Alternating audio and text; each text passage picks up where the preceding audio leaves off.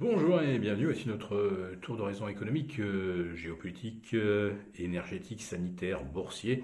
Nous sommes le lundi 3 octobre et pour comprendre comment tourne la planète finance, c'est sur la bourse au quotidien et nulle part ailleurs et l'épisode du jour s'intitulera Quand les cadeaux aux riches commencent à faire peur aux riches, ça sent pas bon.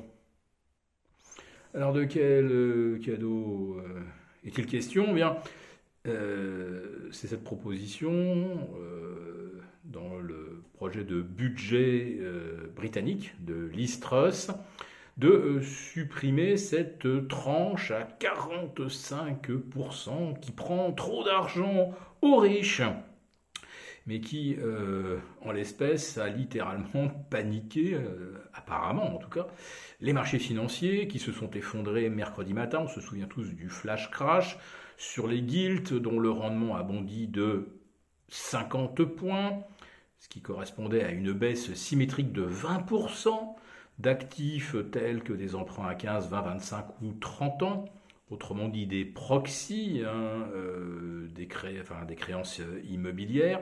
La livre perdait 4% en 4 minutes. Euh, panique à bord, euh, intervention de la Banque centrale d'Angleterre, 70 euh, milliards d'actifs obligataires rachetés dans l'urgence.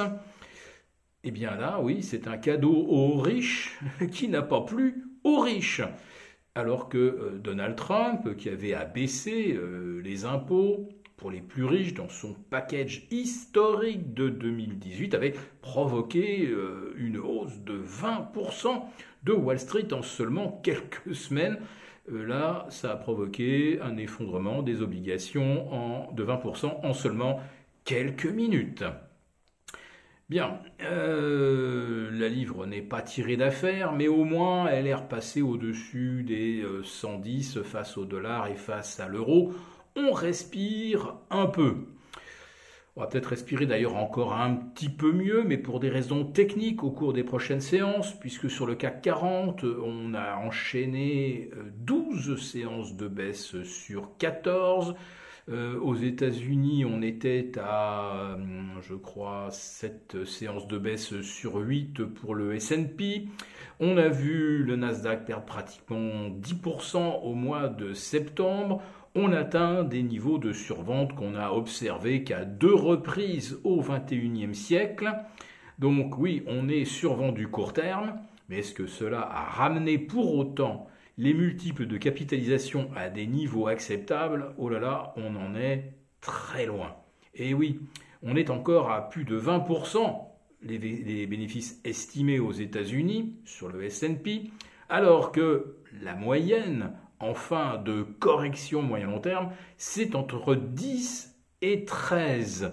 Dans le pire des cas, euh, ça serait encore une division par deux d'un PER moyen qui est euh, actuellement même de plus de 20%, 20 et demi. Donc, on est peut-être mûr techniquement pour un rebond, je le répète, qui sera purement technique, mais on est encore très très loin d'avoir retrouvé des cours d'achat. Alors bien sûr, en spéculation, on peut peut-être euh, s'amuser à tenter des coups.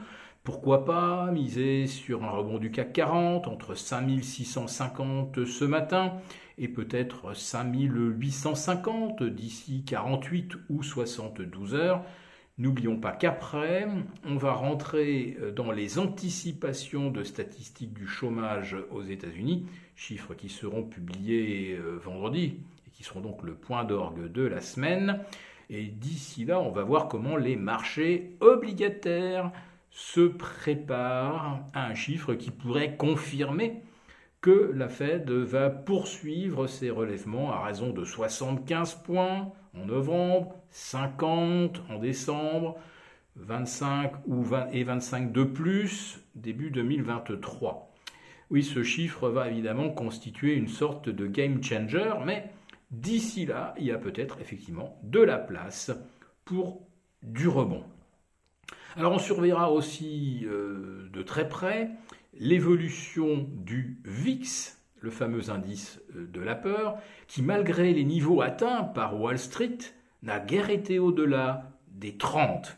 Alors il y avait eu quand même un signal d'alerte avec le franchissement des 27,5, mais ça n'a pas débouché sur un rallye en direction des 40 ou 45. Là encore, historiquement, aucun mouvement de repli moyen terme ne s'est achevé avec un VIX plafonnant autour de 30. Clairement, les marchés ne sont pas encore assez inquiets et on n'a pas encore assisté à des ventes forcées. Et c'est là que je vais vous parler naturellement du Crédit Suisse. Crédit Suisse en chute libre de moins 10% ce matin, de moins 55% depuis le 1er janvier, de moins 80 et quelques pourcents en 5 ans, mais là surtout, euh, on a une accélération à la baisse qui est euh, motivée par des rumeurs de possibles faillites, en tout cas certainement une, restructuration de la dette, une augmentation euh, de capital, parce que le Crédit Suisse est embourbé dans des tas de stratégies sur les dérivés avec des encours phénoménaux. Et la question est de savoir, est-ce qu'aujourd'hui, les actifs de réserve du Crédit Suisse ont encore une valeur ou est-ce que cela lui permet euh, de euh, consolider euh, son bilan et sa solvabilité? Bah, Quand vous voyez un flash crack sur les guilds britanniques, que vous voyez que les, les Bund, les T-bonds ont perdu 15-18% cette année, euh, vous pouvez vous dire que euh, le Crédit Suisse, il est peut-être un petit peu à poil et que nous sommes euh, au bord d'un moment Lehman. Voilà. Donc, entre le prochain moment Lehman et le rebond actuel, je veux dire que la fenêtre me paraît un petit peu étroite et qu'un rebond, jouer un rebond, ça reste pour l'instant plutôt réservé aux riches et qui sont un petit peu avertis des, intentions des banques centrales.